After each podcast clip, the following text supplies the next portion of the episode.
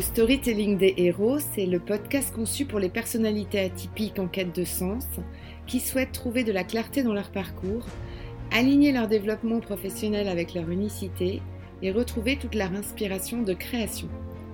Je suis Sophie Gagnebé, je partage mes passions entre le coaching professionnel et le marketing, et dans chaque épisode, je vais te partager le storytelling des héros de notre temps ou d'ailleurs, pour te faire découvrir les grandes étapes de leurs aventures, leurs ressources cachées, leur prise de conscience, leurs défis pour trouver leur alignement avec leur environnement.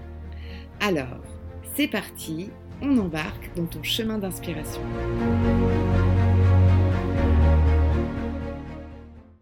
Bonjour et bienvenue dans mon épisode 25 du podcast atypique du storytelling des héros. Je suis ravie de te retrouver aujourd'hui en ce bon long week-end de Pâques avec peut-être une chasse aux œufs prévue en famille ou entre amis. En tout cas, c'est le moment idéal pour partager quelques bouts de chocolat sans compter. Je trouve plutôt pas mal que ce moment familial tombe à pic avec mon dernier épisode avec Indiana Jones car en effet, aujourd'hui, et comme promis lors de mon précédent épisode, nous allons voir comment faire bouger les lignes des drivers, qui pour rappel sont des messages parfois contraignants issus de ton éducation et de ton enfance, afin de t'aider dans des nouveaux projets et faire évoluer tes boulets des 3 P qui te mènent parfois à l'immobilisme, à savoir la procrastination, le perfectionnisme, une pensée en arborescence. Alors même si a priori cela peut être un peu remuant, c'est quand même bien plus confortable avec un morceau de chocolat dans la bouche. Alors allons-y. Lors de mon épisode 24, je t'ai expliqué ce qu'était la théorie des drivers.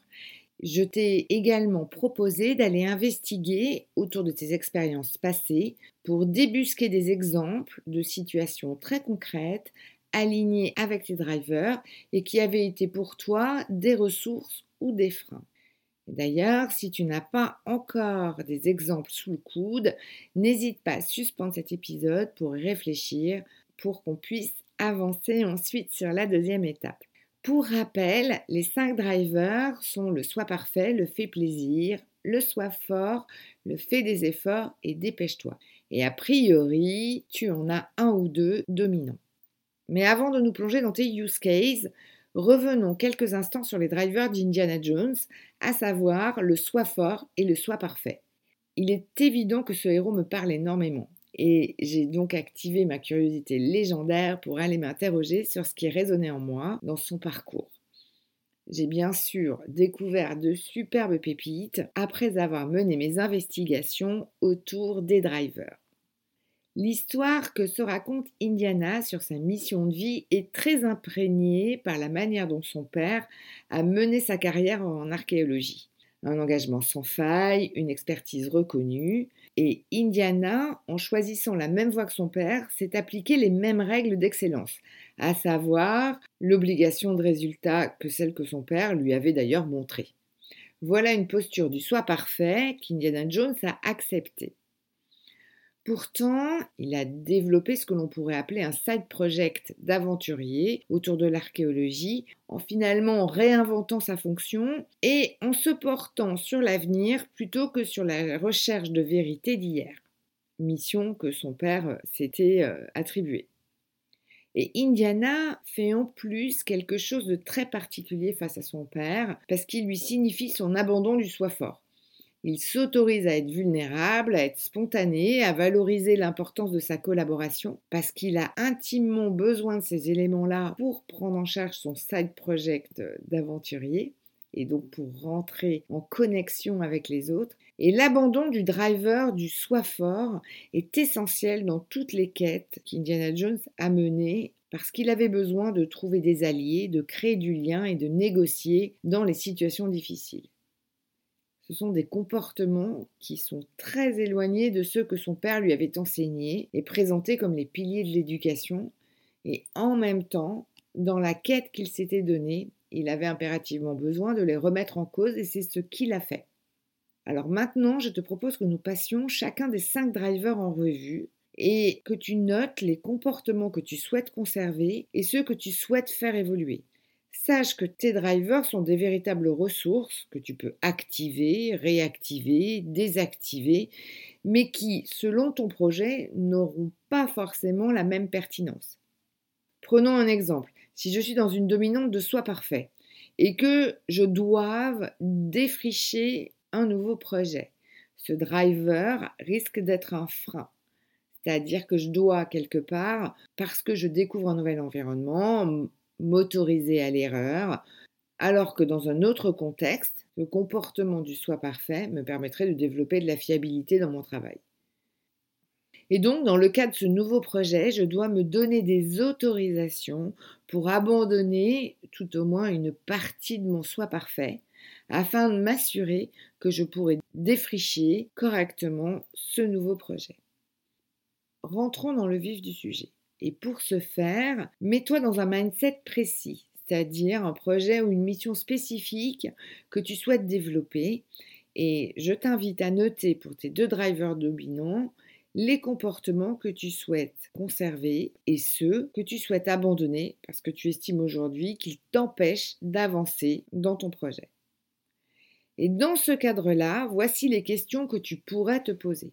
Donc, dans mon projet, de quoi ai-je vraiment besoin pour réussir Et qui est d'ailleurs déjà bien ancré? Et puis, quels sont les comportements qui me freinent aujourd'hui? Ensuite, sur ces comportements-là, quelles autorisations pourrais-je me donner pour réussir mon projet? C'est-à-dire de transformer ces comportements en nouveaux comportements. Et puis très concrètement, comment est-ce que je fais cela? Alors, on commence par le soi parfait. Donc voici les comportements naturels de ce driver. Donc c'est le sens du détail, le sens du travail bien fait, du travail de qualité, la précision, la rigueur, la lenteur plutôt que la précipitation, l'excellence à défaut de la délégation et la recherche à faire progresser et grandir les autres. Voici les quelques exemples d'autorisation que l'on pourrait se donner pour transformer ces drivers. Se tromper, faire plus rapidement, aller à l'essentiel, se satisfaire de 80% de la perfection, se réjouir de ce qui est accompli correctement sans que cela soit parfait, être indulgent avec soi-même et avec les autres, et puis déléguer et faire confiance. On continue avec le soi fort. Voici les comportements naturels du soi fort. Il est solide, il a les épaules larges, il a le sens des responsabilités. Avec un leadership naturel, il est persévérant et impliqué avec un code d'honneur personnel. Il est dissocié de ses émotions au point de ne pas toujours les exprimer. Il est autonome au point de ne pas toujours demander de l'aide. Et il a une tendance à décider seul. Voici les quelques autorisations que je pourrais m'offrir pour combattre ce driver.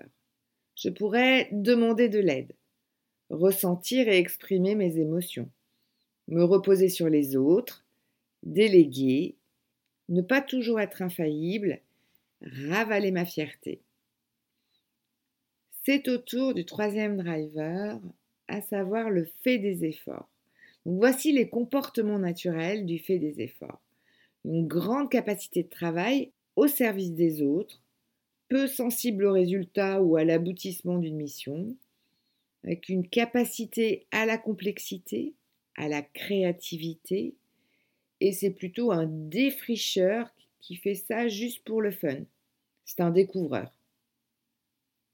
Voici les quelques autorisations que le fait des efforts pourrait s'offrir pour faire évoluer ces messages contraignants. Il pourrait se dire de faire simple, de faire facile, il pourrait se donner l'ambition d'achever, de conclure et d'aller jusqu'au bout. Il pourrait se dire de réussir plutôt que d'essayer. Et on passe au quatrième driver qui est le fait plaisir. Voici les comportements naturels du fait plaisir.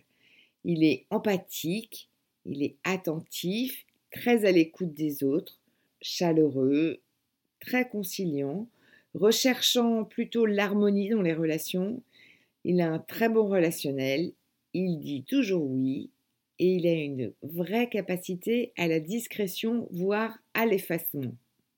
Voici les quelques autorisations que le fait plaisir pourrait développer pour combattre ces messages contraignants.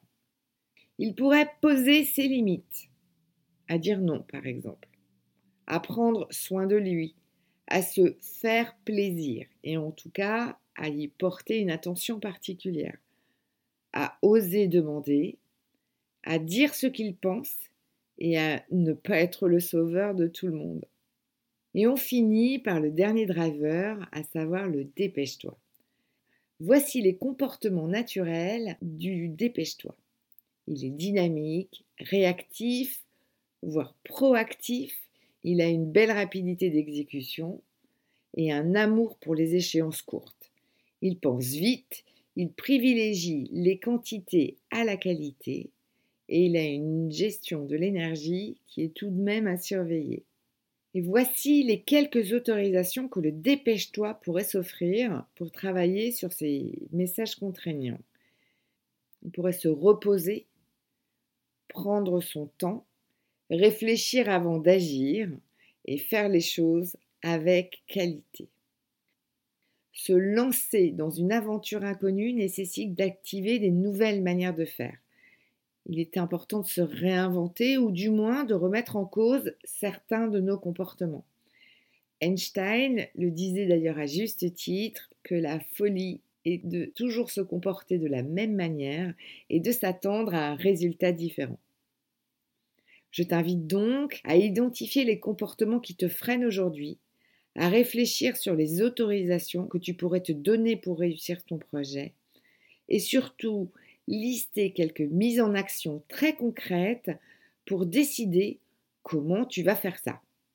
Par exemple, si j'ai un driver fort en mode dépêche-toi, je peux m'autoriser à prioriser toutes les actions que je vais lancer afin de maintenir mon niveau d'énergie et m'assurer que je tiendrai tout au long de mon projet. Alors, justement, comment je fais ça? Je peux par exemple définir un nombre maximum de tâches par semaine. Je peux définir une règle de traitement qui est plus écologique pour moi.